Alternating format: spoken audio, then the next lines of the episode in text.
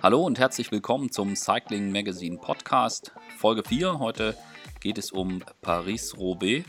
Hier sind wie immer Bernd Landwehr und Fabian Wickmann. Fabian, bevor wir auf Paris-Roubaix gucken, hast du am Wochenende Radrennen geschaut? Ja, natürlich. Ich hatte Zeit. Ähm, wurde ja lange genug übertragen und äh, ja, war ein spannendes Rennen, die Flandern-Rundfahrt 2018. Ja, ich fand es sehr, sehr beeindruckend. Ähm, dies, da, also das, das ganze Rennen war spannend und auch so ein bisschen, äh, wie wir es uns auch gewünscht hatten im Vorfeld. Ja, ah, absolut. Alles ja. auf einem Niveau, äh, außer einer. ja, genau. Also Quickstep hatten wir ja, ähm, ja hatte jeder auch auf der Liste, wir auch, klar. Ähm, aber ich habe halt, ja, sie waren ja auch alle stark, sie waren ja auch alle vorne dabei. Aber ähm, dass Niki Terpstra, dass der so stark ist, ähm, sie haben es alles clever gemacht, keine Frage, aber um clever fahren zu können, muss man auch dementsprechend stark sein. Sie waren alle stark, aber Niki war einfach nochmal stärker und der war auch nochmal stärker äh, als die anderen. Man hat es gesehen, äh, er war mit Nibali vorne dran, Nibali war an seinem Hinterrad und er hängt ihn an einem Stück ab. Da kann man sagen, gut, Nibali ist jetzt nicht der, der Fahrer für Flandern, der wollte das mal testen jetzt, äh, weil die Tour de France auch über Kopfsteinpflaster geht. Ja. Ähm, aber er hat ihn nicht, der Niki hat ihn nicht an einem Kopfsteinpflasterstück abgehängt, sondern einfach an so einem Zieher, sag ich mal. Das ja. waren, glaube ich, nicht, ich bin da jetzt, ich kenne die Stelle nicht ganz genau, 4, 5 Prozent äh, sind, waren das da, glaube ich, also nicht mehr ähm, wo man auch wirklich was vom Windschatten noch hat. Ja. Ähm, und da hängt er ihn einfach ganz stumpf vom Hinterrad ab und äh, war eine super starke Leistung. Ja, kein, kein Pflaster, einfach so ein, so ein False Flat, ja, so ein Ding. Genau. Und dann verlierst du Nibali und ich meine, wir haben alle noch im Hinterkopf, was er bei Mailand Sanremo veranstaltet hat. Genau. Äh, da weiß man, was er eigentlich drauf hat. Ja, so und, äh, und er verliert den einfach vom Hinterrad. Und dann, und dann zieht er das Ding durch und die kreiseln ja nachher hinten sauber durch. Also die Gruppe mit, mit Sagan und Van Marke und Co. Äh, mhm. Die kreiseln sauber durch, aber die kommen auch nicht näher. Da. Die kommen nicht näher, ne? Der Abstand bleibt gleich.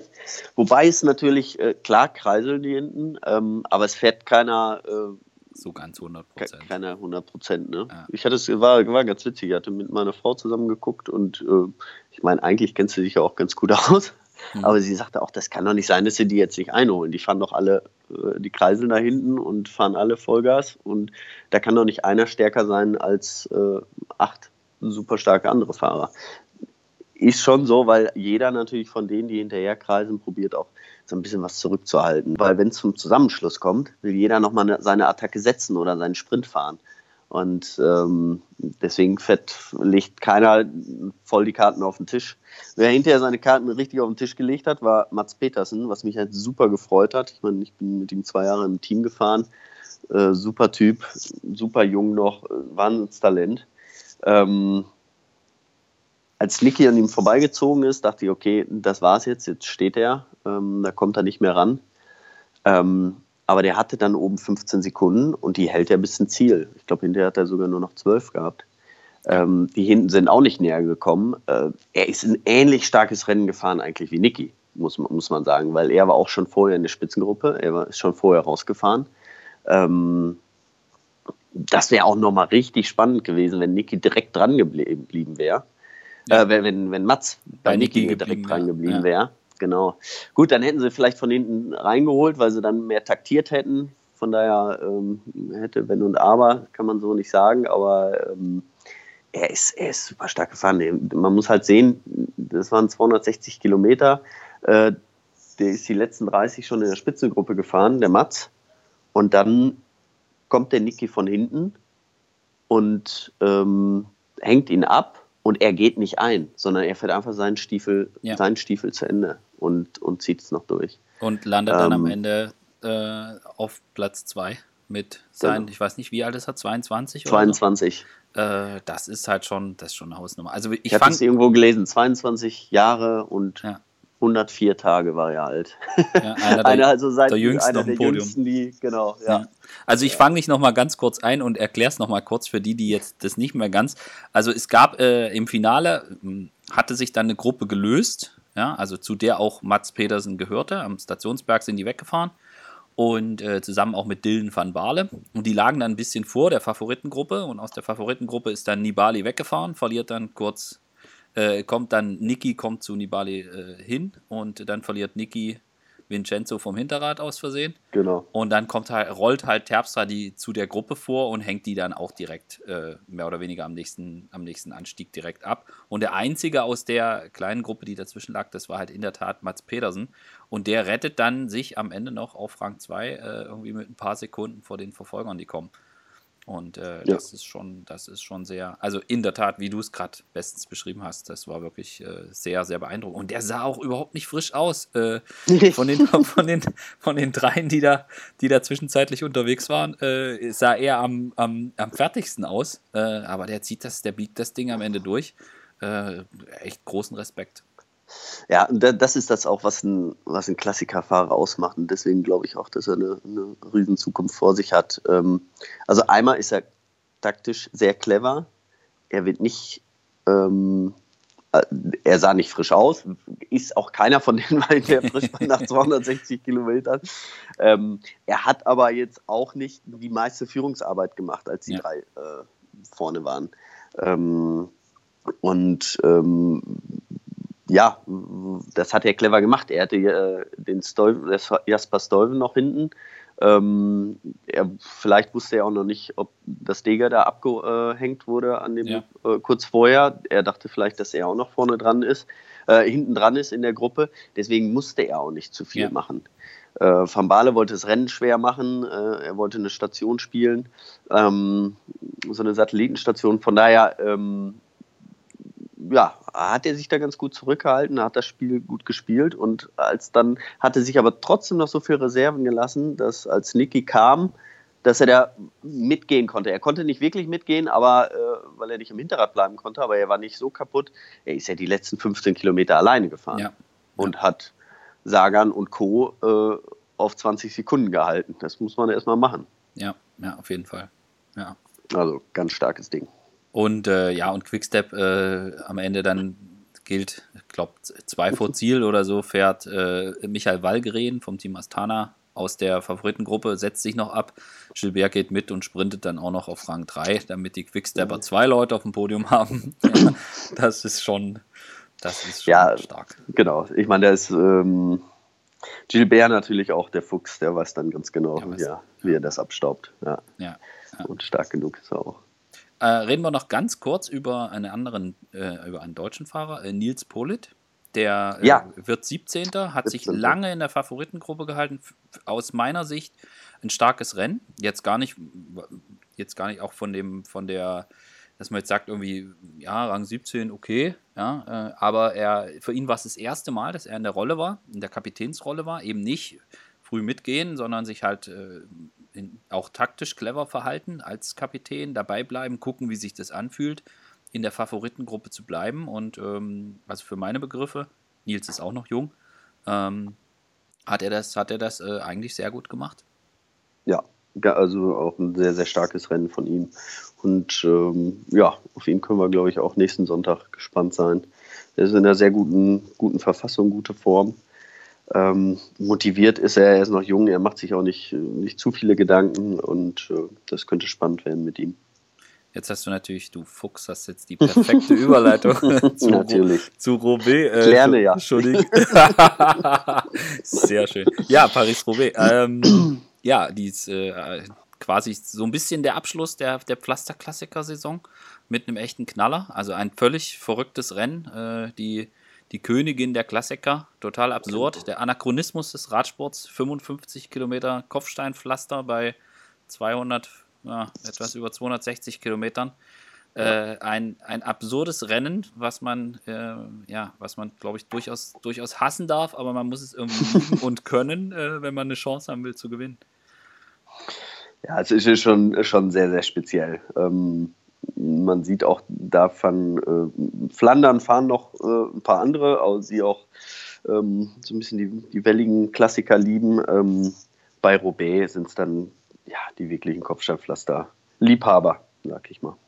Du zählst nicht dazu. Nee. ich hatte jetzt noch mal im Vorfeld so ein bisschen drüber nachgedacht. Ähm, ich bin, äh, bin das Rennen als U23-Fahrer mal gefahren. Ähm, da waren es 100 Kilometer weniger, mhm. ähm, waren aber immer noch 170 und äh, waren genauso 52 Kilometer Kopfsteinpflaster. Also im Grunde genommen hat, ist man direkt da. Ähm, ja, die fahren ja jetzt 100 Kilometer flach ohne Kopfsteinpflaster, die Profis, mhm. und kommen dann auf die Sektoren. Und bei der U23 spart man sich halt die, diese 100 Kilometer Vorgeplänkel und fährt direkt drauf. Also ähm, ja, fängt halt direkt an damit. Also die, die Rennen sind genauso hart, sag ich mal. Da bin ich es mal einmal gefahren. Ähm, nicht mit guten Erinnerungen, bin da auch äh, ein, zweimal gestürzt. Und ähm, danach bin ich es, glaube ich, Teilstücke davon sind wir dreimal bei der Tour gefahren. Ich glaube 2004, als meine erste Tour gefahren bin, da kann ich mich noch gut dran erinnern. Ähm, da sind wir es mal gefahren. Ähm, genau, Euskartell hat es da ordentlich verbraucht damals. Die sind, äh, ich glaube, waren Mayo. Ähm, oh je. Ja, genau, die wollten alle, äh, natürlich wollte jeder ganz vorne aufs Pflaster fahren. Ähm, und ja, die Spanier, die es vorher noch nie gemacht haben, ähm, die haben es dann äh, faustdicke gekriegt. Das waren, waren, gar nicht so viele Kilometer, es waren, glaube ich, nur fünf oder sechs Kilometer insgesamt, aber äh, die Passage davor, da kann ich mich noch sehr gut dran erinnern, wenn es das erste Mal aufs Pflaster geht, und das, das ist ja immer dasselbe, das wird auch dieses Jahr jetzt bei, bei Robert wieder sein, das ist so die erste Schlüsselstelle. Egal wie schwer das ist, egal wie, wie lang das ist, aber da wird es halt, man kommt von einer großen Straße und es wird zum ersten Mal richtig eng, nass. Vielleicht, gut, jetzt am Wochenende wird es, glaube ich, ganz gutes Wetter, aber ja. dann wird es halt staubig, äh, ist auch nicht besser. Ähm, auf jeden Fall ist das die erste Schlüsselstelle, wo man vorne sein muss und wo eigentlich auch das ganze Team vernünftig mit drüber kommen muss. Deswegen ist das so der erste Zielsprint. Also für viele Helfer ist, äh, ist da schon Schluss. Die fahren da ihr Finale probieren ihr Team, ihr, ihren Leader da vorne reinzufahren und ähm, dann ist für die dann das Rennen gegessen. Also das, das ist eine Besonderheit, dass, äh, also auf dem Pflaster geht es meistens, aber bis dahin ist es, ist es, ja, also ich glaube, äh, Pippo Pozzato hat mal gesagt, da ist einfach Krieg im ja. Feld. Äh, ja. Jeder will vorne rein und äh, im Endeffekt, ja, geht das aber nicht. so. Nee. Und dann wird es immer schneller, immer schneller, immer schneller. Und äh, ja. ja. und das ist halt so ein bisschen auch die Besonderheit. Also es gibt da keinen Berg oder so, aber halt dieses, dieses Kopfsteinpflaster, was einfach, was man hier gar nicht findet. Äh, das ist halt nee. halt einfach ganz, äh, brutal grob. Die Abstände zwischen den Steinen sind riesengroß. Die Steine sind auch nicht in einer Höhe. Äh, der, da guckt der eine zwei Zentimeter weiter hoch als der andere. Du fährst quasi immer wie so gegen so eine kleine Bordsteinkante. Und das, das ist einfach, ähm, das saugt dir zum einen die Kraft aus dem Körper und es ist natürlich auch mental super anstrengend und äh, auf dem Pflaster gibt es natürlich dann jede Menge Stürze und Defekte und wenn du da hinter so einem Sturz oder so gefangen bist, äh, dann, dann wartest du, weil das Feld zerfliegt dann in Gruppen und ehe dein Auto da ist, was dir ein Rad geben kann, das dauert dann manchmal zwei, drei Minuten und dann ist das Rennen für dich gelaufen. So, und das, genau. ist, das ist der ja. Grund, warum alle wie die Verrückten äh, versuchen, vorne auf das Pflaster zu kommen. Und, äh, weil sonst genau. anders geht's nicht. Das, da, genau, so ist es. Und das, das ist halt immer, das erste Pflasterstück ist schon die erste Schlüsselstelle, weil da, ähm, ja, da kommen nicht alle 200 oder jetzt sind es ja ein bisschen weniger, 170 Fahrer heile drüber. Ja. Und ähm, ja, auch für die, die hinterher, das ist ja das, das, das Problem auch der, ähm, ja, der Kapitäne, die, die müssen da schon mal heile mit drüber kommen, aber dürfen auch noch nicht zu viel Kraft verlieren. Deswegen brauchen ja. sie ein starkes Team, äh, was sie vorher aus dem Wind hält und sie mit möglichst wenig Kraftverlust schon über die ersten Pflaster führt. Genau. Also insgesamt sind es 29 Pflastersektoren, 55, irgendwas Kilometer. Ja.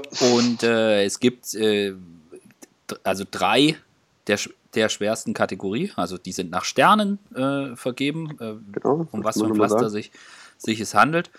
Und es steht auch immer an den Fähnchen, also wenn es reingeht in so einen Abschnitt, steht auch immer da, welche das ist. Und die werden quasi runtergezählt. Also der, der letzte, das letzte Pflastersegment ist, hat einen Stern und da sind die Platten eingelassen mit den Siegern. Das ist kurz bevor man in das heilige, äh, schon Velodrom. fast Heil Velodrom von, von Roubaix einbiegt. Äh, dort ist dann das letzte. Und deswegen können, auch, können die Fans sich auch sehr, sehr gut orientieren, dass sie einfach sehen, okay, äh, wie weit sind die, wie viele Pflasterstücken gibt es noch. Und die drei Pflasterstücken, die mit der schwersten Kategorie Ähm, da ist das, das erste Pflasterstück ist e-, eine der Schlüsselstellen, der, der Wald von Ahrenberg.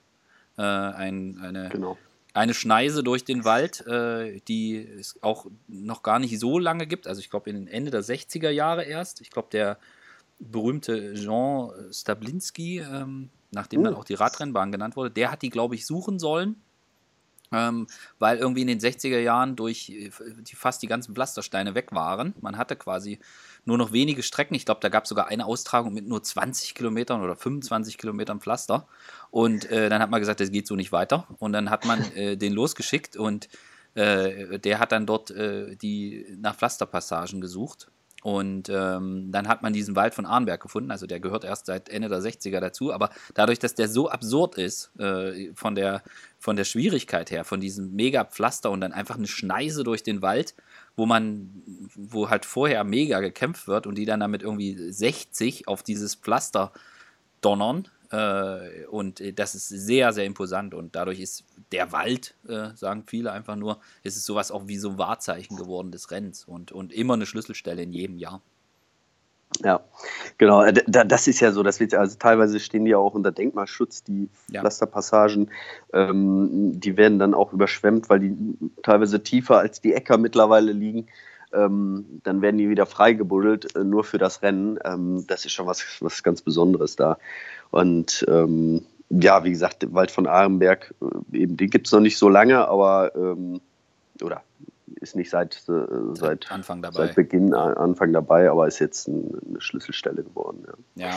Nein, man muss, muss sich das auch nochmal, da ist auch nochmal die, die Besonderheit, man fährt ja wirklich komplett gerade drauf zu. Ja. Da ist nicht irgendwie eine 90-Grad-Kurve, dass man von einer breiten Straße rechts abbiegt und dann aufs Pflaster fährt, sondern man fährt mit einem vollen Sprint in diesen Wald von Arenberg rein. Ähm, was Otto Normalverbraucher nicht als eine normale Straße, also er wird mit seinem normalen Pkw nicht durch, diese, durch diesen Wald fahren, über diese Straße. Vielleicht durch den Wald, aber nicht über diese Straße. Weil die wirklich, äh, das muss man sich mal angeguckt haben, das, das, äh, das ist mit normalen, mit unseren Standards überhaupt nicht zu vergleichen. Nee.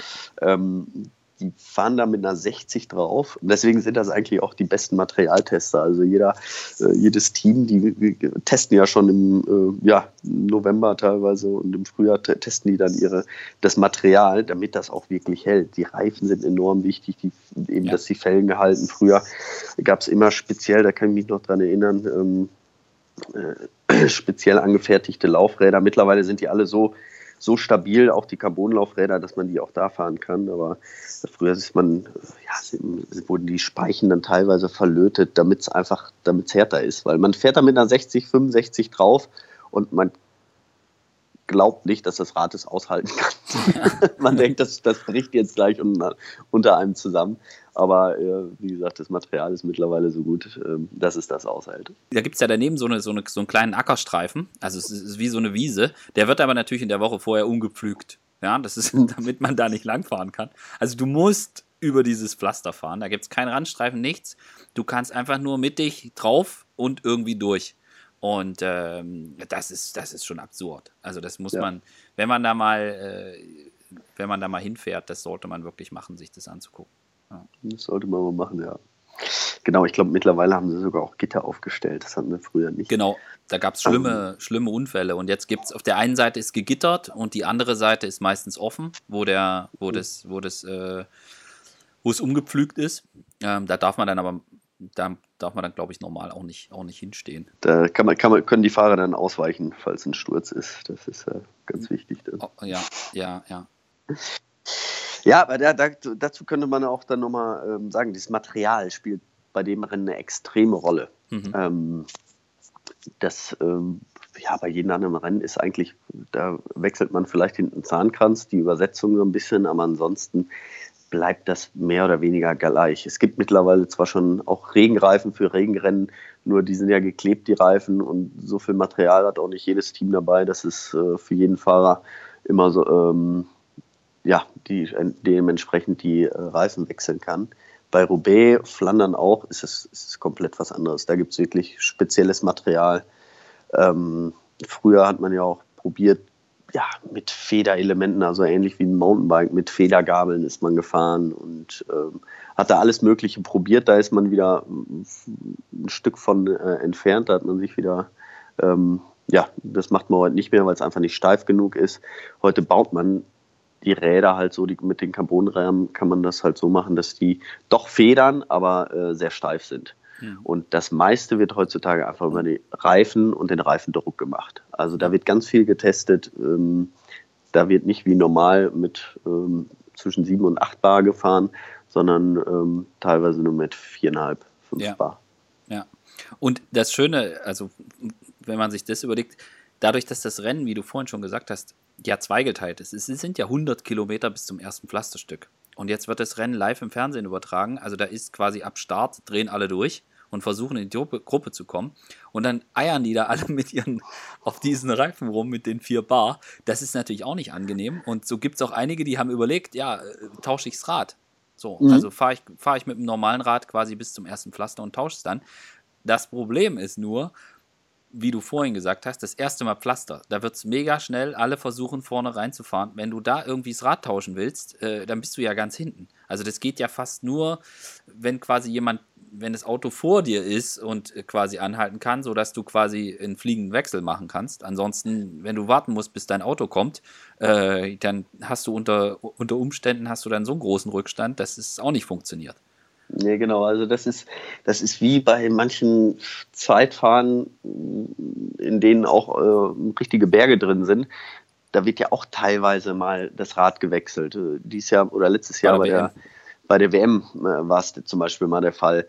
Ähm, nur man muss halt sehen, so ein Radwechsel kostet äh, Energie. Ja, kostet auf jeden Fall Zeit. Ähm, und man muss den richtigen Moment abpassen. Ähm, ja. Wenn jetzt nach, sag ich mal, nach 10 Kilometer, die Gruppe steht und man rollt ähm, 80 Kilometer dahin, dann kann man sein Rad wechseln und ja. dann geht es die letzten 20 in Walter von Arenberg, dann geht es schnell los, dann hat man mit Sicherheit was gewonnen. Nur wenn es die ganze Zeit schnell bleibt, und das kann halt sein, ja. dass es halt auch bis zum Wald von Arenberg schnell, schnell ist und ähm, ja. man einfach nicht die Möglichkeit hat zu wechseln, da hat man natürlich ein Problem. Ja, und du, und darfst, du darfst jetzt auch nicht äh, am, am Streckenrad, also das Rad muss ja vom Auto kommen, du kannst jetzt auch nicht die ganze Zeit an der Strecke da irgendwie 400 Räder hinstellen, oder wo willst du es, äh, wo, wo du dann wechseln willst. Ja. Genau, ja. Also Laufräder dürfen gewechselt werden, das kann man vielleicht auch nochmal sagen. Da stehen, ja. stehen sie oft, das muss halt vorher ähm, genau, auch, ähm, aber nicht das komplette Rad. abgeklärt ja. sein, aber es darf nicht das komplette Rad. Genau. Das komplette Rad muss immer vom Materialwagen, vom eigenen Materialwagen eigentlich kommen. Genau, genau. Ähm, auch nicht von einem anderen Fahrer. Das ist auch nochmal so eine Sache. Das oh, wird ja auch da haben wir schon schlimme, Sachen, schon schlimme Sachen erlebt, ja, ja. Ähm, genau. Und äh, gut, äh, da, das ist das eine. So ein bisschen, um, um jetzt nochmal dieses äh, das Sportliche das, äh, einzufangen. Nach dem Wald von Arnberg wird quasi geschaut, wer ist noch dabei. Und dann beginnt mit jedem Pflasterstück erneu, äh, ein Ausscheidungsfahren mehr oder weniger. Also wer, wer viel Kraft hat, äh, der kommt dann noch mit und je weniger je näher es kommt, desto, desto weniger werden es, weil auf jedem Pflasterstück immer mal wieder einer aus der Gruppe verloren geht, weil er einfach nicht mehr mit kann. Und die, die große Entsch oder ein sehr entscheidender Punkt ist dann das letzte, das letzte Fünferpflaster, äh, der Carrefour de, de Labre, ein, eine, eine Schlüsselstelle, ähm, was auch echt heftig ist und äh, ähm, nach 240 Rennkilometern nochmal Fünfer Pflaster, also die übelste Kategorie, über zwei Kilometer lang. Ähm, da sind in den vergangenen Jahren meist Vorentscheidungen gefallen. Ja, genau. Also da, ähm, das wird auch eine Stelle sein, wo, ja, wo es dies Jahr auch wieder ähm, drauf ankommt.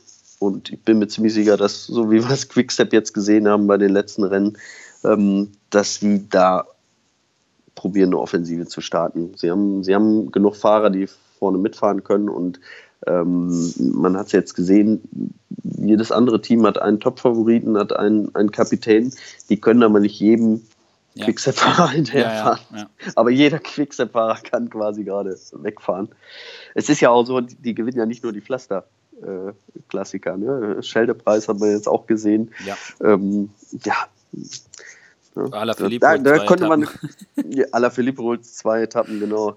Dann kommt einfach so ein Fabio Jakobsen und gewinnt einen Scheldepreis. Ja, brutal. brutal. also ähm, da kann man aber ganz kurz sagen, äh, ganz starkes Rennen auch von Pascal Ackermann. Äh, super stark. Ist da Zweiter geworden. Dürfen wir können wir jetzt auch gerne mal erwähnen, finde ich. Gestern beim Scheldepreis, genau. Also genau. Äh, er, hatte, er hatte ein bisschen Pech. Er hat echt hart gefeitet, um, um das Hinterrad von dem Jakobsen zu kriegen. Und es ist ihm auch gelungen. Ähm, und äh, am Ende war er dann ein bisschen eingeklemmt, äh, sogar im Sprint.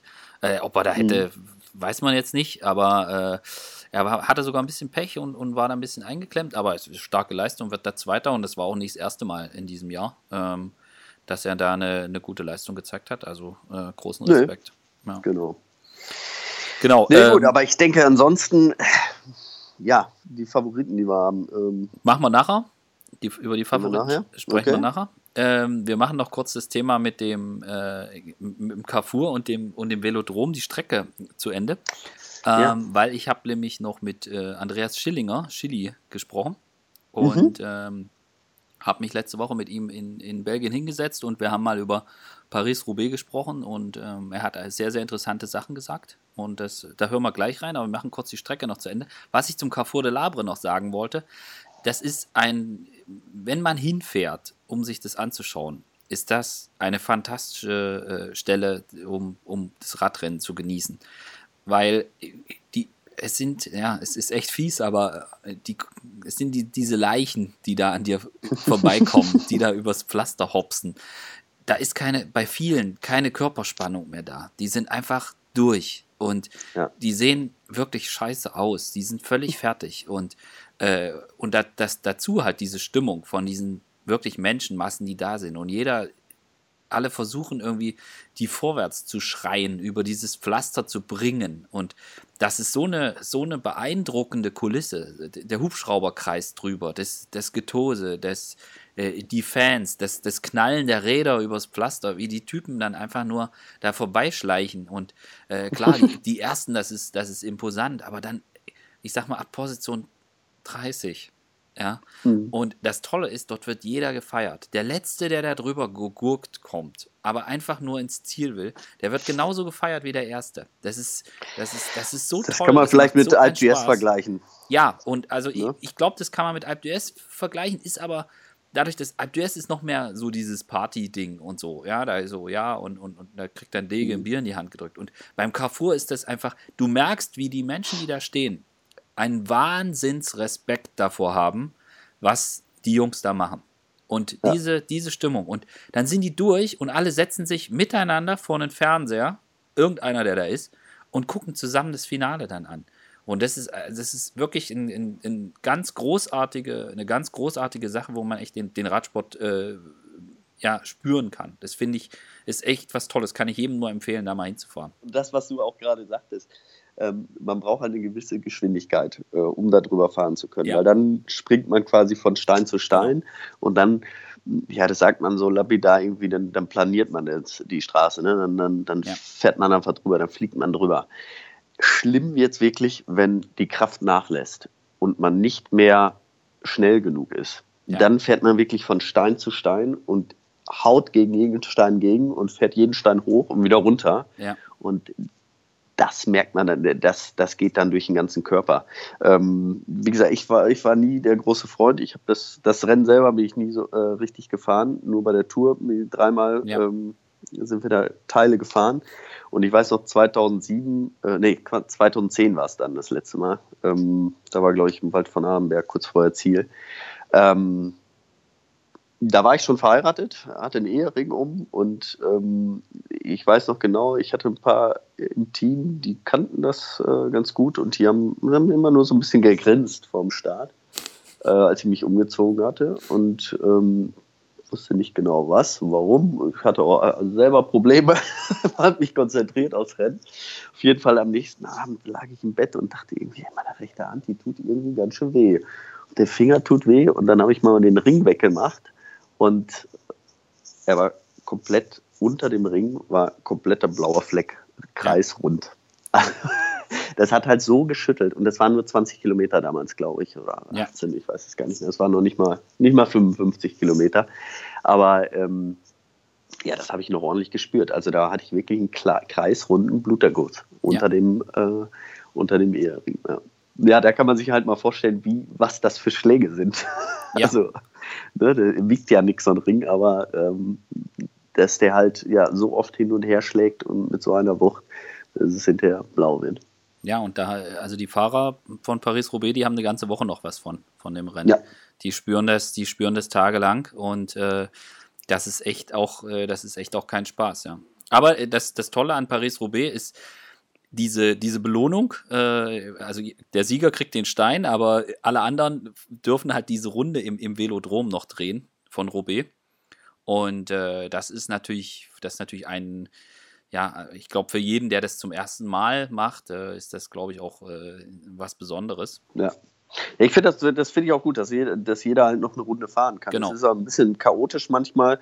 Ähm, versteht man äh, vielleicht auch nicht jeder dann, ähm, weil sie halt ja anderthalb Runden fahren. Genau. Und äh, wenn man sich das anguckt, dann sind manchmal 20 Fahrer drauf, aber ähm, ja. nur drei kämpfen um, um Sieg irgendwie. Ja. Aber trotzdem, das ist ähm, für jeden Fahrer, der die, diese 260 Kilometer durchgestanden hat und dann in das Velodrom noch reinfahren darf, für den ist das einfach so eine unglaubliche Genugtuung und ja, äh, äh, ja also äh, ich glaube, da wird auch dem einen oder anderen äh, fließt auch eine Träne übers Gesicht, weil das einfach, dann sind die Schmerzen vorbei und dann wird man gefeiert und das ist schon, schon ein ganz tolles Gefühl. Also ich, ich muss ja sagen, ich bin ja auf nichts irgendwie neidisch oder so oder ich möchte auch nicht, möchte auch nicht tauschen. Es ist jetzt auch nicht so, dass ich irgendwie sage, oh, man müsste jetzt, wäre das toll, wenn ich irgendwie die Tour de France gefahren wäre oder sowas. Ist alles gut, so wie es ist, aber dieses eine Ding, diese, das ist schon was, wo ich sage, boah, das, das ist was Tolles. Und ein Freund von mir, der ist da ein paar Mal gefahren und jedes Jahr, wenn ich im Velodrom stehe, dann, wenn, wenn ich da angekommen bin, dann, dann rufe ich ihn an und sage, hey, äh, äh, Respekt, dass du das damals gemacht hast. Und jetzt, jetzt bin ich, in dem Moment jetzt hier, bin ich doch ein kleines bisschen neidisch drauf, äh, dass du hier damals äh, die Runde drehen durftest, nachdem du da ins Ziel gefahren bist. ja. So. Durftest ist gut, ja. ja, du, mit, es ist, ist genau. Genau. Ja, nee, weil es ein Stück weit ist jeder ein Held und das macht dann auch diese Stimmung da halt aus, dass halt jeder, es ist Heldenverehrung, jeder, der das geschafft hat und dann auch mit diesen alten Duschen, die da sind, da aus Stein, uralt, wo dann die Fahrer drin duschen äh, können und viele machen das auch, weil das fühlt sich dann natürlich auch irgendwie so speziell an, äh, ja. Ähm, das ist, das ja, das kann man vielleicht auch nochmal sagen. Da kriegt ja auch jeder, ja, das sind so, so Duschen, da sind die, zwischen den Duschen sind so kleine Mäuerchen und die sind, glaube ich, nur so 1,80 hoch oder so. Also man kann auch ja, drüber nicht gucken. Mal, nicht mal. Noch ja. nicht mal eben. Und ähm, jeder Sieger äh, kriegt dann so eine kleine äh, Plakette. Also ähm, John Degenkolb durfte das auch, äh, dürfte seine, glaube ich, selber auch anbringen. Ja. Ähm, dann hat jeder Sieger darf, darf so eine kleine, seinen Namen, so eine, so eine kleine Plakette in einer Dusche anbringen. Ja. Ähm, das sind halt so diese, diese Teile, was so, so dieser Mythos auch einfach äh, mit sich bringt. Ja? Wenn, wenn ähm, John daneben äh, ja, Eddie Merckx so einen, seinen Namen da äh, in die Dusche reinhauen kann, ja. das, das ist schon, ja, ja ähm, das hat schon was. Ja. Ähm, ich habe mit Chili gesprochen und mhm. äh, ein ganz, ganz sympathischer Kerl, den nicht viele auf dem Radar haben, der ja schon seit, äh, seit, ja, seit, seit Beginn des Teams bei Ralf Denk fährt und jetzt auch die ganze Veränderung mitgemacht hat äh, von, vom Team NetApp, wo sie mit Wildcards irgendwie versucht haben, auf sich aufmerksam zu machen und jetzt halt mit Peter Sagan einen der Top-Favoriten für fast jedes Rennen in, in den eigenen Reihen haben und äh, auch eine Entwicklung genommen haben. Und ich habe mit ihm über seine Erfahrungen und äh, ja, die Besonderheiten von Paris-Roubaix gesprochen und äh, da hören wir jetzt mal rein. Jo. Flandern ist nicht so speziell wie Roubaix, für mich persönlich jetzt. Ähm, das Drumherum, die Präsentationen Tag vorher, der Start in Compagnie, also das macht schon alles besonders. Zu Hause, also zu meinen Kumpels oder Leute, die mich fragen, wie das so ist, sage ich, wenn du, Radsport, wenn du ein bisschen Radsportfan bist, nur so viel, dann musst du einmal da oben gewesen sein. Du musst einmal Flandern gesehen haben und einmal Roubaix gesehen haben. Das sind richtig geile Radrennen. Kommt die Familie von dir dahin? Wir waren schon zwei, dreimal da, ja. Mhm. Wenn du, ich sag mal, in einem Gruppetto bei Roubaix die letzten Pflaster abfährst, da riechst du ja auch das Bier und die Bratwurst. Also die Bratwurst sowieso, aber da riechst du, wie viel die Leute am Straßenrand intus haben. Das ist wahr. Und die feiern halt, ne? Ja. Da passiert nichts. Und das ist halt schon super. Kannst du Roubaix genießen? Beim Fahren? Nee, auf der Radrennbahn dann vielleicht. Ich hätte vor dem ersten Roubaix nicht gedacht, wie hart die ersten 100 Kilometer sind. Zum ersten Pflaster. Und das wurde über die Jahre jetzt immer schlimmer. Letztes Jahr, glaube ich, war es so, dass die dass von Anfang an Live-Übertragung war. Vorletztes Jahr auch schon, glaube ich. Oder vorletztes Jahr auch schon. Und das hat das Rennen nochmal immens verändert. Also es wird wirklich boah, die ersten zwei Stunden schon richtig Radrennen gefahren. Ne? Und das hätte ich vor dem ersten Mal so nicht erwartet. Da dachte ich, ja gut, da fahrt man bis zum ersten Pflaster. Dann guckt man mal und am Ahnenberg geht's los. Ne? Aber dem ist ja gar nicht so. Also das ist wirklich, ja, wenn es so ist wie die letzten beiden Jahre, ist 260 Kilometer richtig Radrennen. Also wir fahren ja am Donnerstag vor Roubaix immer noch einen Recon. Das ist so, ich glaube, das machen fast alle Teams. Man trifft sich dann. Man, man trifft sich. Ähm, einfach um die ganzen Pflasterstücken, die Reihenfolge, manchmal sind dann neue Pflaster dabei, dass man wirklich wieder das alles im Kopf hat. Also ein Großteil der Pflaster kriege ich hin. Vielleicht nicht mit Namen, weil mit Namen bin ich etwas schlechter. Gesichter kann ich mir merken, aber keinen Namen. Ähm, aber dann Do Donnerstagabend ist man eigentlich schon so weit gesetzt, dass man haargenau weiß, welches Pflaster wohin gehört. Mhm. So, so richtig eklig, da bist du auch schon richtig schön kaputt. Das ist das vorletzte oder das drittletzte, wo Dege damals losfährt. Ja. Das, das ist links und rechts so Teerstreifen. Und in dem, auf dem Pflaster, also so geht's mir, da habe ich, da ist eigentlich schon keine Kraft mehr da. Ne? Und dann musst du dieses Rad aber festhalten und, dabei, und dann kommen so Schlaglöcher, die dich völlig aus dem Rhythmus reißen. Es ist nicht lang. Und es ist auch nicht so, dass es, glaube ich, ein 5-Sterne-Pflaster ist. Kann ich dir gerade gar nicht Nee, nee, sagen. ist es nicht. Das ist. Aber das ist so ekelhaft zu fahren und ich, auf dem Pflaster finde ich keinen Weg. Ne? Nicht mal auf dem Teerstreifen. Die sind dann so schlecht, wo ich mir denke, lass es einfach rumgehen. Wenn ich hier raus bin, ist es rum. Du, du kannst nicht mehr richtig sitzen. Dir tun die Beine weh. Es ist eigentlich alles am Limit, das ganze System. Und das macht das Pflaster vielleicht so hart. Und was ist der schönste Moment bei Paris-Roubaix? Rechts rein. auf die Radrennbahn. Ist es so, dass man, wenn man älter ist, dass man die Schmerzen besser ertragen kann? Nee, glaube ich nicht. Also ich merke, dass ich nicht mehr so spritzig bin. Klar. Das ist ganz klar. Aber ich, wenn du jetzt damit sagen willst, kannst du länger an dem Punkt fahren, dann ja. So wie das Team gewachsen ist über die Jahre, ähm, sind natürlich die Aufgaben im Rennen immer andere geworden. Also letztes Jahr war, musste ich persönlich ein ganz anderes Roubaix fahren als die Jahre vorher vielleicht. Ähm, wenn ich an mein erstes Roubaix denke, war es natürlich in, in die Radrennbahn reinkommen, das Rennen zu Ende zu fahren. Und der Moment, als ich dann beim ersten Roubaix in die Radrennbahn einbieg, dachte ich mir, boah, geil. Du bist da durch, ne? Ähm, jetzt ist es natürlich, ich sag, wenn ich sage stumpft ab, das ist vielleicht ein bisschen dumm formuliert, aber wie gesagt, wir haben mittlerweile andere Ziele bei dem Rennen und ähm, wenn natürlich dann Leute wie Daniel und Peter am Start sind und man eigentlich den Fokus drauf legt, das Rennen zu gewinnen oder am Podium zu beenden ähm, und mein Aufgabenbereich weit, weit vor, vorher liegt, habe ich eigentlich den Fokus weniger drauf, ähm, dass ich äh, ins Ziel komme, wenn ich vorher einen guten Job erledigt habe.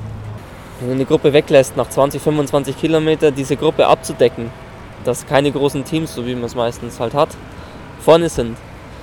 Das ist schon mal ein Intervall, den du fährst. Ne? Und nehmen wir als Beispiel letztes Jahr der Flandern-Rundfahrt, musste ich dann die ersten 160 Kilometer mit äh, Quinzato vom BMC von vorne fahren. Ne? Dann fährst du eigentlich in zweier Mannschaftszeit fahren, von den Wattwerten her fast, weil die vorne die 8, die wollen, die wollen ja auch schnell fahren. Und du hältst dann den Abstand einfach nur und dadurch machst du zweier Mannschaftszeit fahren. Da bist du einfach nach 160 oder 180 Kilometer, fährst rechts ran, ziehst die Handbremse und drückst auf Parken. Und das ist, das ist, also das ist schon, mir reicht es dann noch. Und dann ins Finale noch eingreifen ist eigentlich nicht möglich. Wenn ich zurück denke, wie wir angefangen haben, da hast du völlig recht. Also, ähm, und wo wir jetzt stehen, das ist schon eine Riesenentwicklung. Schön für mich persönlich war es auch zu sehen, dass, das, dass wir mit dem Team, ich denke, äh, also äh, muss man wirklich einen Hut auch vor Ralf ziehen, äh, dass wir jedes Jahr einen Schritt weiter gegangen sind. Mhm. Und wir als Team sind nie stehen geblieben. Wir haben uns immer weiterentwickelt. Und das macht es halt gerade so spannend, wenn ich dann manchmal Fahrer höre, die sagen, oh, ich bin jetzt drei Jahre in einem Team, ich brauche mal wieder einen Wechsel. Dieses Gefühl, äh, wenn du dich immer weiterentwickelst oder da, dass es stagniert und langweilig wird, kam bei mir in den ganzen mhm. Jahren nie auf. Ähm, das ist, ich selber fühle mich noch so, als ob mir dann, okay, wir haben jetzt 2018, das ist wieder eine Stufe besser als 2017. Planen wir mal ein bisschen voraus. Es gibt noch Sachen, die besser werden können, wo wir noch an uns arbeiten können. Alle durch die Bank. Und äh, ich fühle mich immer noch so motiviert, die Schritte auch mitzugehen. Und ich merke auch, dass ich, ich denke schon, dass ich es auch noch kann. Ich denke, dass meine Hauptarbeit darin besteht, ähm, unsere Lieder, da sehe ich auch Burgi, Daniel, Peter, so weit wie möglich zu bringen, ohne dass sie selbst viel investieren müssen. Peter hat die Fähigkeit, der macht einfach immer das Richtige und bewegt sich einfach durch die Gruppe scheinbar mühelos äh, durch. Äh, ist, ist das, ist das, du lachst, habe ich was Falsches gesagt? Ja, kann er gut. kann er sehr gut. ähm, ist das was, was du auch kannst? Nee. Nee. Das macht aber auch einen, einen Peter Sagan aus.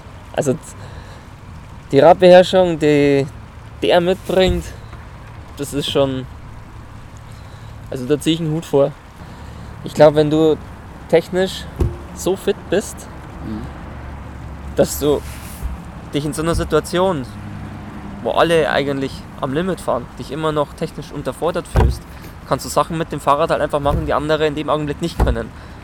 Oder du siehst, dir, dir reicht Platz, wo ein anderer vielleicht nicht reinfahren wird. Mhm. Das, vielleicht ist das der Unterschied. Dann kann man auch mal über Kanschlara drüber springen. Ja, kann man, das kann man dann alles machen. Also ich glaube schon, dass man auch so jetzt bei den kleineren Rennen schon gesehen hat, dass wir dieses Jahr mehr Verantwortung übernehmen, äh, präsenter sind. Aber das kommt auch daher, dass nicht nur mit Daniel, ich glaube, dass die, die Mannschaftsstärke, also in der Breite, viel besser ist, oder dass die ganze Mannschaft gewachsen ist. Ähm, inwiefern das unsere Taktik beeinflusst, Ihr könnt euch weniger verstecken. Also ihr könnt weniger ja. sagen, hey Quickstep, mach mal. Ihr ja gut, wenn die so fahren wie gestern, ne, dann, dann musst du gar nichts machen. Aber dann kannst du nur mitfahren. Also und das ist schon nicht so leicht. Du bist schon mal beschäftigt. Ähm, ja, wie das uns jetzt für die großen Klassiker beschäftigt, ist natürlich ja immer tagesformabhängig. Also wenn Peter sagt, er fühlt sich gut oder Daniel, werden wir vielleicht anders fahren, als wenn es nicht so ist. Ne?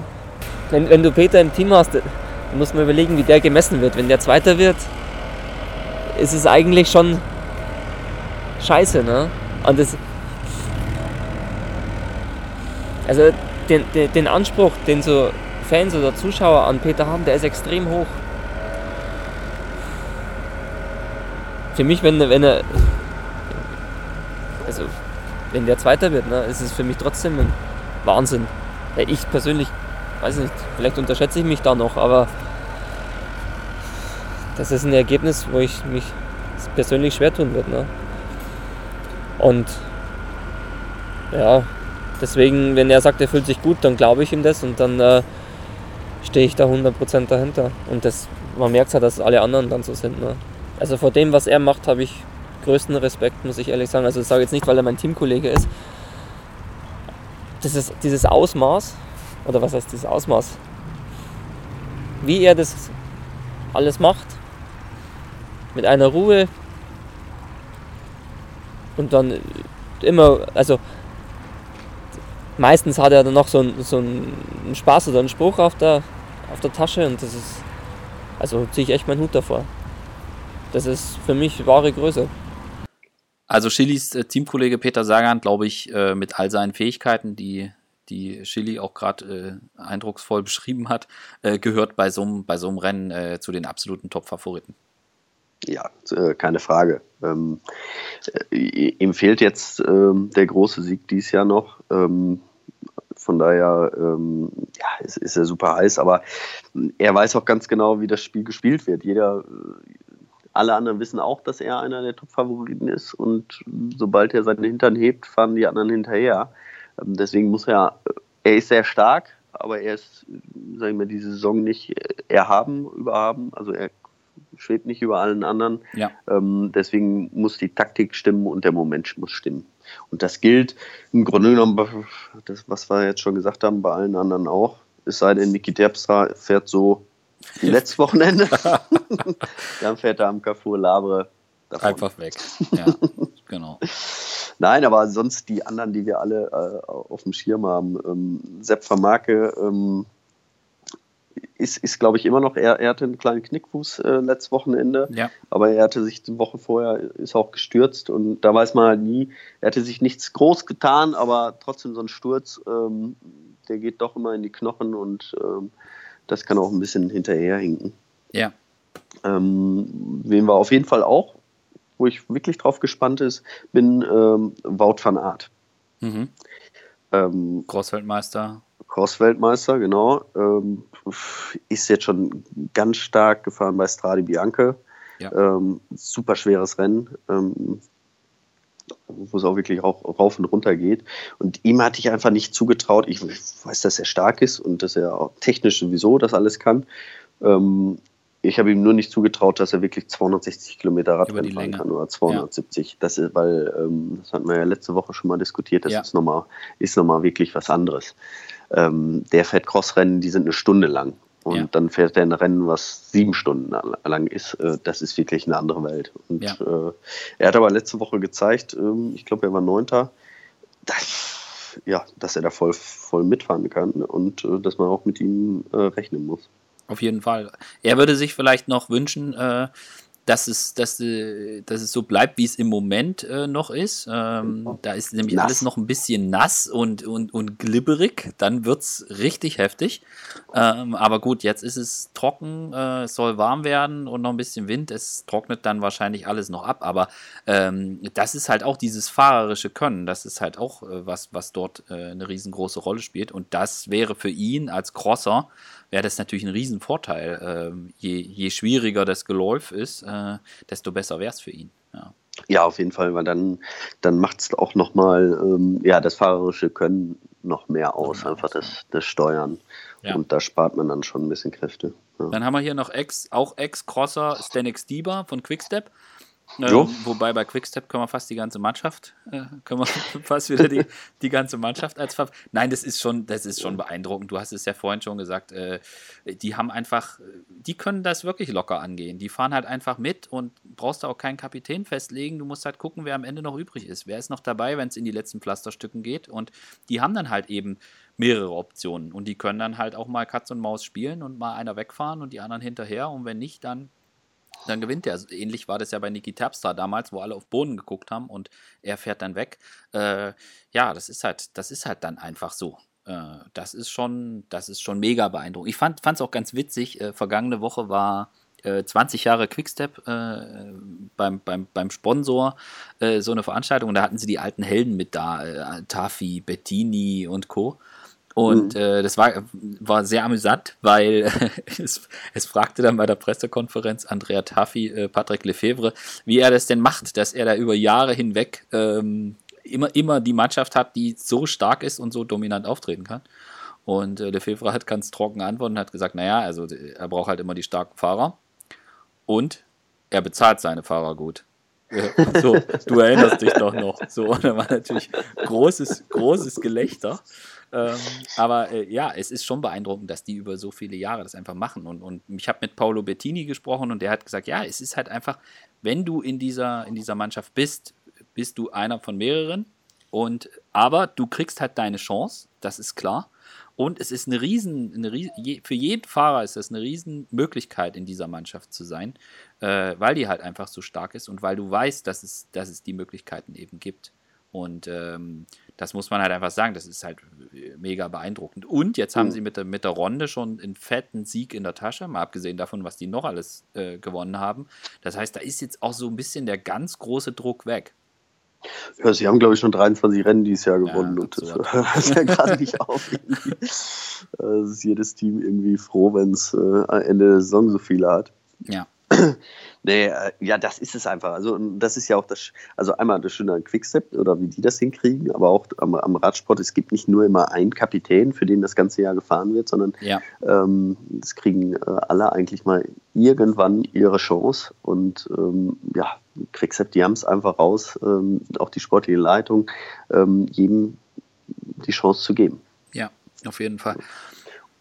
Ja. Und dann gibt auch jeder 100 Prozent für den anderen. Wenn, wenn einer, äh, ja, wenn das ganze Team äh, für einen mal gefahren ist, ähm, dann will man auch wieder was zurückgeben. Und dann Erfolg hatte, dann will man das auch wieder zurückgeben und dann fährt man auch mehr als 100 Prozent wieder äh, für seinen Teamkollegen. Und ja. so, wenn das einmal läuft, wenn der Flow irgendwie so drin ist, was die jetzt haben, ja, dann, dann läuft das einfach, ja. dann läuft das auch. Also ähm, das sagt sich oft so einfach, aber das, das, das, das ist so. Ja. Manchmal ist der Wurm drin und dann, dann funktioniert es einfach nicht. Man trainiert und macht genau dasselbe, was die Jahre zuvor auch hat, äh, auch trainiert hat. Aber ähm, man kriegt diesen Flow einfach nicht rein und ähm, das kriegen sie halt immer, immer ganz gut hin. Ja. Also wir, wir könnten jetzt noch über Dylan van Baarle, Demar, EBH, äh, Nasen, Stolven und Co. sprechen. Wir müssen ja jetzt gar nicht alle so auseinandernehmen. Nee. Ich würde noch kurz über John Degenkolb sprechen wollen. Mhm. Bei der Runde ist er gut gefahren, aber man sieht halt, dass, also sag, wenn du das anders siehst, aber man sieht, dass es in der Spitze fehlt noch ein bisschen. Also wenn es dann richtig, wenn es dann richtig, äh, richtig, richtig, richtig zur Sache geht, da, da fehlt einfach noch ein bisschen, da hängt einfach ist er wahrscheinlich einfach noch nicht wieder an dem Punkt, wo er war, bevor, bevor die, die Nebenhöhlenentzündung hatte. Ja, das hat, das hat man letzte Woche gesehen. Also er war eigentlich gut positioniert, aber ähm, ja, als es dann losging, ähm, war, war er einfach, äh, ja, konnte, konnte er in der Spitze nicht mitgehen. Ähm, gut, jetzt hat er nochmal eine Woche gehabt. Ähm, nochmal ein anderes Rennen. Es geht nicht mehr hoch. Ja. Ähm, er hat das Rennen schon gewonnen das macht auch nochmal ganz viel aus. Ähm, nochmal ein bisschen mehr Motivation und äh, ein bisschen mehr Selbstvertrauen. Ähm, von daher kann das nochmal viel ausmachen, aber er ist für mich jetzt nicht der Top-Favorit. Also ich glaub, aber ich hoffe, dass er uns eines anderen belehren kann. Ja, und ich meine, sie haben ja noch mehrere Leute im Team, ja, auch Jasper Stolven, den Namen haben wir ja auch gesagt, und ähm, mhm. dass sie auch Optionen haben. Und im Endeffekt weißt du auch nicht, wie das Rennen läuft. Äh, da kann alles passieren. Da gibt es irgendwie einen Sturz und dann ist die Gruppe geteilt und dann fahren fünf und du musst nur mitrollen und äh, da, kann, da kann alles passieren. Aber ich glaube, ja. glaub, er ist jetzt nicht also, in der Position, dass wir jetzt sagen, okay, äh, das ist jetzt hier der Mann mit den fünf Sternen vor dem Rennen. ja. Nee. Nee. Also was, was ich glaube, es wird, wird gutes Wetter geben. Ähm, es wird jetzt irgendwie keine Schlammschlacht, also es, es wird jetzt nicht äh, nichts super Unvorhergesehenes, glaube ich, passieren. Mhm. Ähm, dass am Anfang eine Gruppe geht und die durchkommt, weil es hinten so schlammig ist oder so windig ja. oder was auch immer. Äh, von daher wird das, glaube ich, relativ kontrolliert dieses, dieses Jahr abgehen und es wird dann äh, über die Stärke hinten ausgehen. Ansonsten können wir nur sagen, die üblichen Verdächtigen. Also auch Langefeld ist sehr stark gefahren. Ja. War letztes Jahr Dritter. Ja. Ähm, ist jetzt für Sepp Vermack gefahren. Ähm, deswegen ist er vorher vorausgeprescht. Ähm, ja, genau, das war die, die, bei der Flandern-Rundfahrt. Die Clear, die Clear genau. ähm, die, mit Dylan van Baale. Genau, letztes, Dylan van Baale ja, ja, war genau. letztes Jahr auch noch bei. Letztes Jahr haben sie das gleiche gemacht und dieses Jahr ist Van Baale mit Van Baale und jetzt ist Van Baale das Team gewechselt und war dann gleich mit in der Gruppe und, und Klierchen genau. hat wieder einen mitgeschickt. Äh, nee, also der war, der, der war einfach sehr stark, das muss man einfach sagen. Und, äh, und das ist halt auch jemand, der äh, dem, dem das Rennen da wirklich liegt, ja. Also sonst kommst du da nicht unter die Top 10. Ja. Genau. Und äh, ja, Greg van Avermaet hat es auch schon gewonnen, ähm, eben letztes Jahr. Ja. Ähm, die Runde hätte er gerne gewonnen, da hat es nicht gereicht und äh, den muss man auch auf, ja. auf der Liste haben. Ne? Auf jeden Fall. Und äh, ich meine, mal gucken, von bei Edward Boasson Hagen hatte ich so ein bisschen, war ich, ja, der ist irgendwie nicht so, nicht so ganz so stark. Also der hatte immer mal Rennen, wo ich gedacht habe, oh ja, jetzt, jetzt, jetzt kommt er in Schwung mhm. und aber jetzt war es irgendwie wieder nicht. Wobei man sagen muss, Eddie Boss, da ist Roubaix dann doch nochmal was anderes. Also das liegt ihm dann doch noch ja, ein bisschen man, mehr. Die sind alle in der guten äh, Verfassung, in der guten Form. Ähm, ja, wenn er dann mit einer Minute Rückstand bei der Flander-Rundfahrt ankommt, dann hat er ja äh, nicht komplett versagt, ne? sondern hat es einfach irgendwo nicht, nicht gereicht. Es kann äh, eine Woche später halt anders aussehen. Von daher ähm, muss man da diese Leute immer auf der, äh, auf der Liste haben. Ja. Und wenn wir jetzt irgendwie noch bei so ein bisschen so Outsidern oder sowas bleiben wollen, also ähm, beim Team Sunweb, Niklas Arndt ist, äh, dem ist auch stark gefahren im vergangenen Jahr. Den hat es nun leider auch im Frühjahr, ähnlich wie Dege äh, heftig erwischt. Der hatte auch eine Nebenhöhlenentzündung, wenn ich mich ja. recht erinnere. Der, äh, für ihn wird es wahrscheinlich nichts, dass er da wieder voll äh, fit ist, aber die hatten ähm, Edward Toynes, der äh, sehr, sehr weit auch vorne landen könnte. Der war jetzt aber irgendwie auch krank bei der Runde. Ähm, sie haben aber einen jungen Mann, äh, Mike Teunissen, der bislang sehr, sehr stark fährt.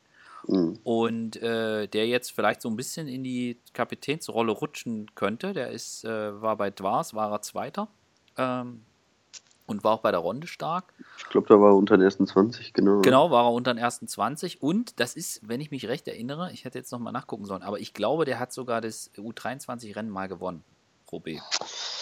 Ähm, also das, ich habe den ja. auf jeden Fall so abgespeichert, dass das jemand ist, der wirklich, der wirklich, äh, der sowas wirklich kann. Und äh, mhm klar, der ist noch jung, aber der hat eine super Form in diesem Jahr. Das wäre jetzt vielleicht so jemand, wo man sagen würde, okay, den hat jetzt nicht jeder mit auf dem Zettel stehen. Äh, aber das ist jemand, der, äh, der wirklich, äh, der wirklich, ja, dem das, dem das liegt. Ich habe jetzt gerade nebenbei nachgeguckt. Äh, er hat es in der Tat gewonnen und zwar 2014 hat er die U23-Version von Roubaix gewonnen. Ich meine, ist nochmal was anderes, brauchen wir nicht drüber reden, aber ja. äh, das ist so, das wäre so jemand, wo ich sage, hier, Obacht, habt den mal auf dem Zettel. So. Ja. ja. Ja, da gibt es ein paar. Ich, äh, ich meine, Marcel Sieberg war vor zwei Jahren, drei Jahren, war vor, auch mal siebter. Vor zwei Jahren, genau. Vor zwei Jahren, ne? Ähm, er ist jetzt auch gut drauf. Ähm, Toni, weiß ich nicht. Ähm, ist super stark, aber ähm, ist nicht. Er kommt halt nicht so übers Pflaster wie andere, nee. sag ich mal so. Nee. Das ist, das ist ähm. schwierig. Er ist super stark, kann wirklich, also ich er kann richtig, richtig, richtig, richtig treten und Toni ist ein Fighter, das wissen wir alle, aber das ist halt äh, gerade, ja, er ist halt er, kein. Er kein müsste so ein Rennen aus, aus, aus der Spitzengruppe. Ja, genau. genau so, genau. Dann, dann hat er durchaus die Chance. Auf ja. jeden Fall, ja. Stark genug ist er, ja. ja.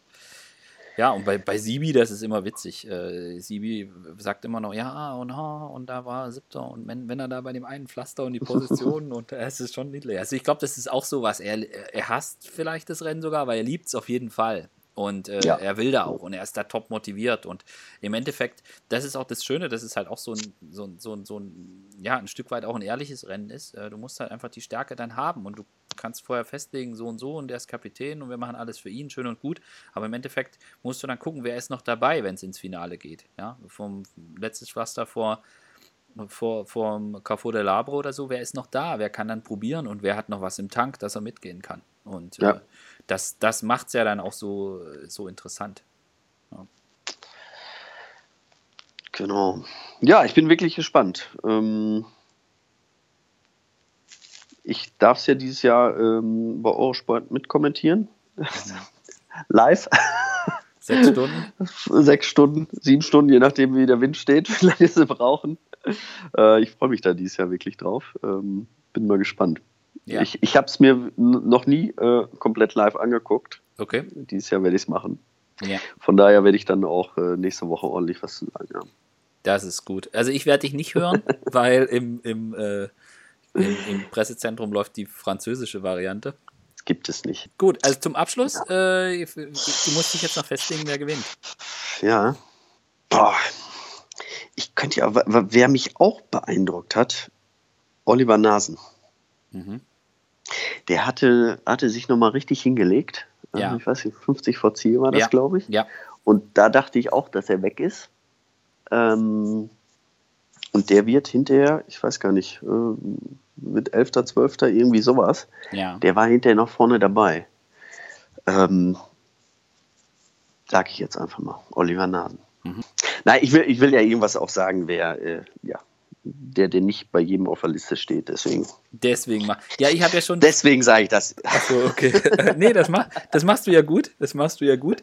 Ähm, ich, ich tippe nicht auf Oliver. Also ich habe ja irgendwie, keine Ahnung, wo ich von Weferem zurückgefahren bin, habe ich ja schon getwittert, irgendwie, dass Peter, dass Pe Peter Sagan die, die, äh, mhm. die, die Runde gewinnt und, und Sepp van Marke äh, Paris-Roubaix. Lag ich ja jetzt schon mal mhm. komplett goldrichtig. äh, nee, ich, ich, ich, ich bleibe bei Sepp van Marke. Ich, ich hoffe einfach, dass er, dass er da einfach nur einen schlechten Tag hatte bei der Runde und, äh, mhm. und da einfach da jetzt nichts übrig geblieben ist, auch von dem Sturz, weil ich glaube, der ist wirklich mega stark. Und ich fände es natürlich richtig geil, wenn, wenn, wenn Vote van Art oder so gewinnen würde. Das wäre natürlich das wäre natürlich echt eine, eine, tolle Geschichte einfach. Ja, ja äh, das, das wäre super, ne? Das wäre, äh, ja, seit langem mal wieder einer, der, äh, also früher gab es das ja oft, äh, oder war das gang und gäbe, dass die Crossfahrer auch die, die Frühjahrsklassiker gefahren sind und auch teilweise gewonnen haben. Das gab es jetzt die letzten 20 Jahre eigentlich nicht mehr. Ähm, ich meine, dann ähm, Stanek, Stanek Stiba, ja. ähm, der hat halt komplett gewechselt. Der fährt ja, nicht ja. mehr beides. Ne? Also das, genau. das ist zwar ähnlich, aber äh, der hat halt mit Cross aufgehört, ist komplett auf die Straße gegangen und äh, jetzt fängt er an zu gewinnen. Ne? Ja, ähm, also wie gesagt, ich, ich, ich könnte ein paar aufzählen. aber ich habe mich jetzt einfach mal festgelegt. Ja, nee, ist ja auch richtig. Du, wegen mir kann, du wirst auch nichts dagegen haben, wenn sich Degen einen zweiten Stein in, in, in, den Schrank stellt. Auf ja. gar keinen Fall, nein. Äh, ja, aber im Endeffekt sollen alle heil bleiben, so gut es geht. Und äh, ja, und, und, und ich glaube, bei Roubaix ist auch fast ausgeschlossen, dass da jemand gewinnt, der es nicht verdient hat. Nee, wie gesagt, ich, das, das wird auch wie, wie, dieses, wie dieses Jahr bei der äh, Honda auch sein. Ähm, es wird über die Stärke gehen da, da ist keiner dabei, der, der zufällig vorne ist. Also klar, Mats Petersen, aber das ist kein Zufallstreffer, der wird die nächsten Jahre da äh, auch immer vorne sein. Ja. Ähm, das ist einfach ein Fahrer, der, der hat sich jetzt etabliert da in der Weltspitze. Ähm, der ist saustark, der kann, der kann sprinten, der kann Zeit fahren, der mhm. hat alle Voraussetzungen dafür. Aber es, da wird keiner jetzt kommen, den wir diese Saison noch nicht einmal gesehen ja. haben. Ja. Gut. Fabian, ich danke dir. Bedanke Danke mich. dir auch, Bernd. Bedanke mich bei allen fürs Zuhören und äh, ja, dann, dann äh, viel Spaß bei, mit, mit Roubaix, dir beim Kommentieren, allen anderen beim, beim äh, Zuschauen und Zuhören. Genau. Unser Haltet euch die Ohren zu, wenn es euch nervt. Ton, Ton, aus. Nein, Und ich gebe mir Mühe. Schreibt mir Kommentare. Fabian, danke dir. Bis bald und Bernd. viel Spaß am Sonntag. Mach es gut, dir auch. Ciao. Tschüss.